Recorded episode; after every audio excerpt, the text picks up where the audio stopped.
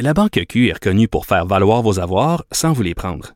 Mais quand vous pensez à votre premier compte bancaire, tu sais, dans le temps à l'école, vous faisiez vos dépôts avec vos scènes dans la petite enveloppe. Hmm, C'était bien beau. Mais avec le temps, à ce compte-là vous a coûté des milliers de dollars en frais, puis vous ne faites pas une scène d'intérêt. Avec la Banque Q, vous obtenez des intérêts élevés et aucun frais sur vos services bancaires courants. Autrement dit, ça fait pas mal plus de scènes dans votre enveloppe, ça. Banque Q. Faites valoir vos avoirs. Visitez banqueq.ca pour en savoir plus. Martino, il n'y a pas le temps pour la controverse. Il a jamais coulé l'eau sous les ponts. C'est lui qui la verse. Vous écoutez Martino. Cube Radio. Alors, je l'ai écrit, hein, on est vraiment là, dans, dans l'époque des petits Joe connaissants. Tout le monde au Québec, là, maintenant, est rendu expert en, virus, en épidémiologie, là, en microbiologie. On est tous des experts. Et j'ai le cerveau là, totalement là, euh, euh, engorgé comme un- une urgence d'hôpital. J'ai décidé de faire un triage, tiens, dans tout ça. Maintenant, ceux que j'écoute, ce sont les travailleurs de la santé. Parce que pour eux autres, le virus, c'est pas abstrait, c'est pas une théorie, c'est pas un mot, c'est une réalité qu'ils côtoient jour après jour après jour. Les docteurs Marquis, les docteurs Shepard et les docteurs Mathieu Simon qui est avec nous. Monsieur Mathieu Simon qui est pneumologue, intensiviste, chef des soins intensifs à l'Institut universitaire de cardiologie et de pneumologie du Québec. Bonjour. Docteur Simon. Bonjour, M. Martineau. Vous écrivez euh, aujourd'hui une lettre ouverte dans le Journal de Montréal pour vaincre la pandémie. Soyons moins égoïstes. Et vous aussi, euh, vous avez euh, vous, vous avez interviewé aussi été interviewé par la presse dans un texte sur la situation très très inquiétante dans les hôpitaux, surtout les soins intensifs. Et Monsieur Simon, vous dites quelque chose de bien important dans la presse et dans le Journal de Montréal aussi. Vous dites un infarctus, c'est deux, trois jours aux soins intensifs. Une pneumonie, c'est six jours. La COVID, c'est 14 jours. Et ça, là, c'est. Il va falloir que les gens s'en rendent compte, là. Quelqu'un qui poigne la COVID, là, puis qui va à l'hôpital, là, il, occupe un lit que d'autres n'auront pas pendant 14 jours. C'est ça, là. Ouais, c'est en plein ça. Puis c'est une maladie qui, contrairement à l'infarctus, au cancer, puis à beaucoup d'autres choses, peut à peu près être prévenue. Quelqu'un qui prend ses précautions, là, je parle pas des, personnes qui sont passives, victimes dans les CFSLD, des, précautions que prennent ou prennent pas euh, les gens qui les visitent ou les traitent, mais un, un citoyen qui a, qui a sa liberté en termes de, de contact, qui choisit ses contacts, peut absolument éviter le COVID euh, avec des mesures qui sont relativement peu coercitives. Puis vous parliez des, des petits Joe connaissants, j'ai beaucoup aimé votre euh, votre billet. Merci. Vous savez, j'écoutais l'autre jour un commentateur de l'actualité qui disait que les, les mesures étaient très liberticides, ce qui est un nouveau mot pour moi. Et euh, on se rend compte que les gens se préoccupent de choses qui sont très mondaines, c'est-à-dire qui remettent en question le caractère euh, civil de la société, le caractère libre. Puis il y a un paquet de débats. Nous, il y a eu des débats sur l'hydroxychloroquine au mois d'avril, sur les valeurs, la valeur euh, des- du CV de- du docteur Radou, sur les bénéfices du, euh, du couvre-feu, de la distanciation, le port du masque. Puis on a dilué euh, dans ces débats de pseudo-experts, parfois, souvent, malheureusement, on a dilué le message qui est, regardez, c'est une maladie qui se transmet par contact. Ben oui. On va l'arrêter en arrêtant d'avoir des contacts. Puis on n'attendra pas d'avoir une étude qui va sortir dans les, cinq ou six prochaines années. On va faire ce qui est correct. Au temps du choléra, les gens arrêtaient de se, de se toucher, puis ils ont vaincu le choléra. C'est la même chose avec le COVID. C'est pas compliqué. Puis malheureusement, les débats d'experts plus ou moins improvisés qui sont présents sur trop de plateformes euh, dévient l'attention de la population. On est dans un problème qui demande de la solidarité dans la distance. Allons-y, embrassons cette, euh, cette mesure d'être-là, puis on fera des débats quand on aura les moyens d'avoir le temps de faire des débats, ce qui est plus le temps. là. Monsieur, monsieur Simon, il me semble que c'est ça, moi, qui, qui les, les bras m'en tombent. C'est parce que c'est pas dur à comprendre. Vaut mieux trop en faire que pas assez. Me semble c'est clair, c'est clair. Vaut mieux trop en faire puis dire, ah, ça, peut-être, ça allait un petit peu trop loin après la pandémie.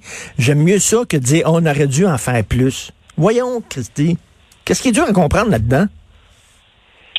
Vous savez, en, en 2003, quand l'autre coronavirus qui a touché euh, de façon solide l'humanité, le SARS, avait touché Toronto, ils ont écrit quatre ou cinq ans plus tard qu'il aurait dû être un peu moins euh, prudent sur la fermeture des, hôpitaux euh, parce que justement, ils ont perdu beaucoup de victimes euh, collatérales qui n'avaient pas le SRAS, mais qui n'ont pas eu accès à des soins de santé qui étaient par ailleurs nécessaires. Vous avez vu au cours des derniers jours beaucoup d'intervenants s'élever pour correctement protéger les intérêts des autres patients qui n'ont pas le, le COVID c'est pas question de ne pas traiter les gens qui ont le COVID, pas du tout.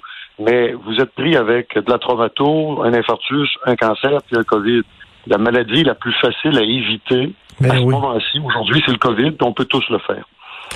Là, je lisais dans le Devoir aujourd'hui, c'est pas un journal de coucou, le Devoir, c'est un journal de gens éduqués puis allumés. Là. Je lisais, là, bon, quelqu'un dans le Devoir qui dit, wow, oui, mais vous savez, dans 97% des décès, c'est des gens qui avaient une condition médicale préexistante, puis tout ça. Puis euh, elle est relativement jeune, puis elle n'en mourra pas. Mais ce qu'ils comprennent pas, c'est, OK, peut-être que t'en mourras pas, sauf que tu vas l'attraper, tu n'auras pas de symptômes. Toi, tu vas t'en sortir correctement, mais tu vas donner la maladie à d'autres qui vont aller engorger le système de santé qui est déjà en train de péter aux frettes.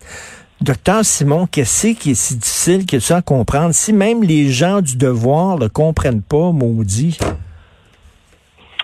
Ben, vous savez, c'est moi je, suis malheureux de voir la société se fissurer comme ça en disant moi ça me touche pas, je fais comme si de rien n'était. Euh, je n'ai pas lu l'article en particulier, mais c'est quand même un propos qu'on voit euh, dans beaucoup de plateformes. Mais vous savez, la personne là, qui est allée dans le sud peut-être faire le party, puis qui a 30 ans, puis qui est en qui est en forme, effectivement, probablement que dans le pire des cas, elle va avoir euh, une anosmie. Quoique j'ai j'ai une patiente aux soins intensifs présentement qui, qui est dans la trentaine, puis qui n'a pas d'antécédents, mmh. qui est plutôt précaire. Mais bon, ces personnes-là, s'ils reviennent, ils font pas la quarantaine, puis ils s'en retournent travailler comme infirmière, préposé aux bénéficiaires, médecin, quelqu'un qui a, qui a un contact avec le public, quel qu'il soit, ben, il peut effectivement passer pendant les 14 jours qui suivent son, son, infection, l'infection à du monde qui ne le savent pas et qui sont beaucoup moins bien équipés pour y faire face. Ben oui. Ils vont effectivement se ramasser à l'hôpital ça engorge les, les hôpitaux, puis ça, donc, on parle beaucoup d'engorgement des hôpitaux, mais ça crée des drames humains pour la personne qui est infectée, puis pour la personne qui n'aura pas son comptage, sa chirurgie de cancer et autre chose qui l'aurait eu si on n'avait pas eu cette infection-là inutile dans la population. Et là, on revient là-dessus. Là. Il y a une dame qui a témoigné, elle avait besoin d'une greffe, elle a son cœur, une nouvelle valve, parce qu'elle a un problème cardiaque important. Ça a été reporté. Une femme qui devait se faire enlever une tumeur cancéreuse, ça a été reporté.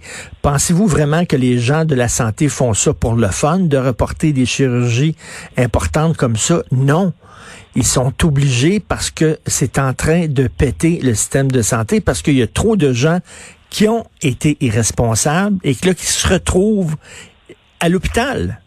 Et, écoutez, docteur Simon, le, ma blonde vient de m'envoyer ça. Frédéric Mitterrand, je ne sais pas si vous connaissez, mais c'est un ancien ministre de la Culture en France, quelqu'un de très, très, très important en France qui animait des émissions de télévision, tout ça. Il vient d'être hospitalisé d'urgence à Paris.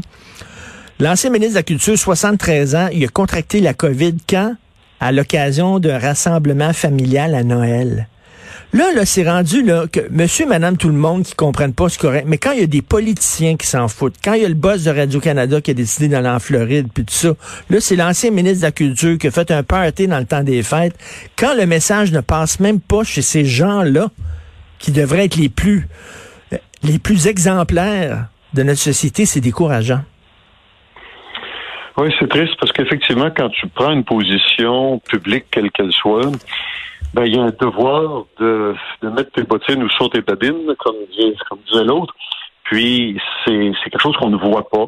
Puis, à côté des figures publiques comme M. Monsieur, Mitterrand et quelques autres, euh, il y a toute l'hypocrisie qu'on a entre nous. Combien de fois on a raté l'occasion de dire à un proche qui avait un comportement à risque, écoute, tu pourrais peut-être ne pas faire ça les gens ont comme une espèce d'omerta. Ils se disent, ah ben là, je veux pas me chicaner avec quelqu'un. Puis c'est effectivement un débat qui enflamme les passions.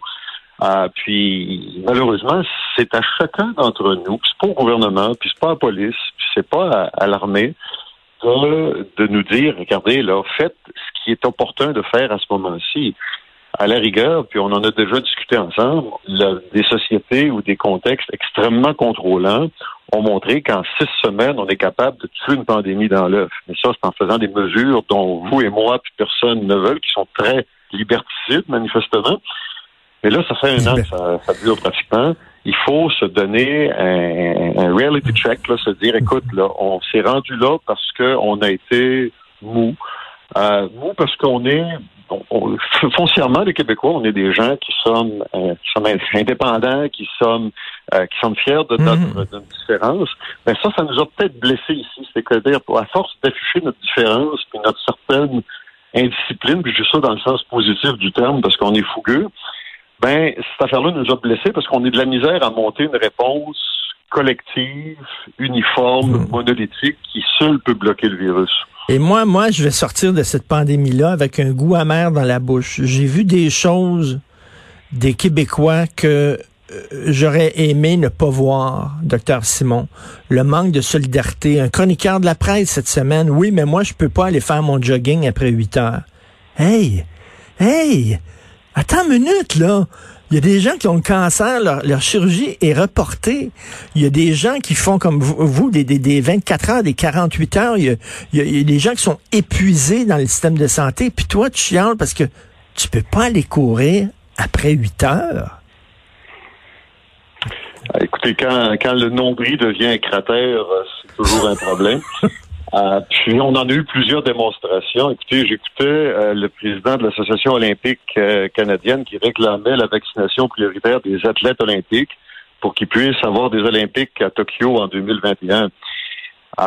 bon, ça veut dire qu'il faut vraiment qu'il regarde purement son monde à lui pour se dire que des athlètes en parfaite santé qui ont 20 ans devraient être priorisés par rapport à toutes sortes d'intervenants qui sont soit à risque ou qui donnent des soins ou qui donnent des services essentiels. Euh, c'est bien beau les Olympiques, c'est correct, mais il y a personne ici qui va être plus en santé parce que un gars a battu le record du monde d'une centième de seconde sur le 100 mètres. Hein? Et, docteur Simon, je suis découragé de vous dire ça. J'en ai honte, mais ici, sur les ondes de mon émission, il y a un invité à un moment donné qui a dit ouais ouais bon ils chialent beaucoup les gens du milieu de la santé mais ça c'est les syndicats c'est parce qu'ils veulent avoir un meilleur salaire puis de meilleures conditions euh, euh, de travail puis ils utilisent ils utilisent la, pandémie actuelle pour faire pression. Qu'est-ce que vous pensez de ça? Bah, écoutez, je pense que c'est très réductif. Malheureusement, c'est sûr que n'importe quelle crise amène pour certains des opportunités. On l'a vu sur plusieurs, euh, plusieurs occasions. Euh, c'est pas un moment de revendiquer euh, quoi que ce soit pour un, sous-groupe, pour un individu. C'est le temps de faire notre travail collectivement. Puis, je pense que la position de quelques corps de métier que ce soit, de quelques professionnels, travailleurs, citoyens, sera appréciée à la fin de tout ça quand on fera le, le post-mortem de la pandémie. On se dira, ben, eux autres, ils ont été du bon bord, on va les mm. écouter dorénavant. Mm. Puis les autres, ben ils ont donné un mauvais exemple, ils vont perdre encore un peu de crédibilité puis d'importance. Donc c'est, je pense pas qu'il y a de revendication à faire autrement que de faire ton travail. Puis après ça, tu diras, ben regardez, je fais de mon travail, est-ce que ça mérite quelque forme de, de reconnaissance que ce soit? Puis encore là, rechercher la reconnaissance, on s'entend, c'est une tâche collective. On est tous là-dedans. Il n'y a personne qui devrait trouver un moyen de se sentir plus important que d'autres dans cette situation-là. Vous m'avez mis euh, beaucoup en valeur, puis je ne sais pas si je vous remercie ou si je vous déteste, mais en tout cas, vous m'avez donné une tribune que je trouve extrêmement intéressante, puis je vous en remercie sur cet aspect-là. Mon objectif, c'est pas de devenir membre de l'Union des artistes un de ces jours. Non, je sais. pas de rencontrer Carrie Price, c'est de passer au monde ce que moi je fais dans la vie. Moi, j'essaie de sauver des vies, j'essaie d'aider des gens à vivre une meilleure vie après un épisode de soins catastrophiques. J'aimerais ça que tout le monde s'allie à cette cause-là. Comme je veux m'allier à la cause du préposé aux bénéficiaires qui travaille comme un déchaîné dans un CHSLD, comme je veux m'allier à la cause du politicien qui fait son possible pour prendre les moins pires mauvaises décisions pour faire face à une épidémie que personne n'a jamais vue dans l'histoire euh, contemporaine de l'humanité. Donc, arrêtons de nous regarder puis d'avoir des solutions puis de dire que c'est facile si on avait fait mm-hmm. autrement puis qu'on aurait dû le faire plus tôt, plus fort, moins fort, plus vite. c'est un débat qui est stérile. Il faut faire un geste collectif, lourd, qui, oui, est liberticide, mais c'est le prix de la liberté que de faire des efforts. La, la liberté, elle s'est conquise par des guerres, elle s'est conquise par des choix de société. Puis nous autres, on vit les résultats de la liberté, on n'en a jamais payé le prix. Là, on nous demande un tout petit, tout petit acompte sur la liberté, puis je pense qu'il faut qu'on le verse tous ben, C'est extrêmement bien dit. Je peux rien rajouter à ça, sauf euh, inviter les gens à lire votre texte aujourd'hui. Oublions-nous pour vaincre ensemble, et je vous pique, je vous pique une idée. Docteur Simon, j'ai le titre de ma chronique de demain dans le journal, Quand ton nombril devient un cratère. J'adore ça. J'adore ça. C'est exactement ce que je vais écrire demain. Merci encore pour tout le travail que vous puis euh, vos collègues, confrères, consoeurs, euh, faites tous les jours, les sacrifices que vous faites. Puis la moindre des choses, c'est de vous appuyer en respectant les consignes. ne lâche. Nous, on lâchera pas. Que les Québécois ne lâchent pas. Puis on va vaincre cette maladie-là. On y est, là. On y est. Les chiffres commencent à baisser. Les mesures qui ont été annoncées fonctionnent. On commence à voir un petit effet. C'est pas assez important pour se dire qu'on a gagné mais au moins, on a arrêté de se faire faire des 3000 cas par jour, comme on le voyait il y a, il y a même pas une semaine. Là. Alors, bravo à tous les Québécois qui sont embarqués là-dedans. Bravo à vous d'essayer de convaincre les autres. Puis, s'il vous plaît, ceux qui nous écoutent avec, euh, avec euh, des doutes, dites-vous donc, vous réfléchirez après, mais pour l'instant, il faut embarquer. Et quand, quand ton avion tombe, tu peux avoir un doute sur le parachute, mais t'es aussi bien de prendre le parachute que de tomber avec l'avion. Une autre phrase m'a vous piqué. Docteur Mathieu Simon, merci. Euh, profitez du week-end si vous pouvez pour vous reposer. J'espère que vous avez des fois un peu de break. Merci. Merci, M. Merci.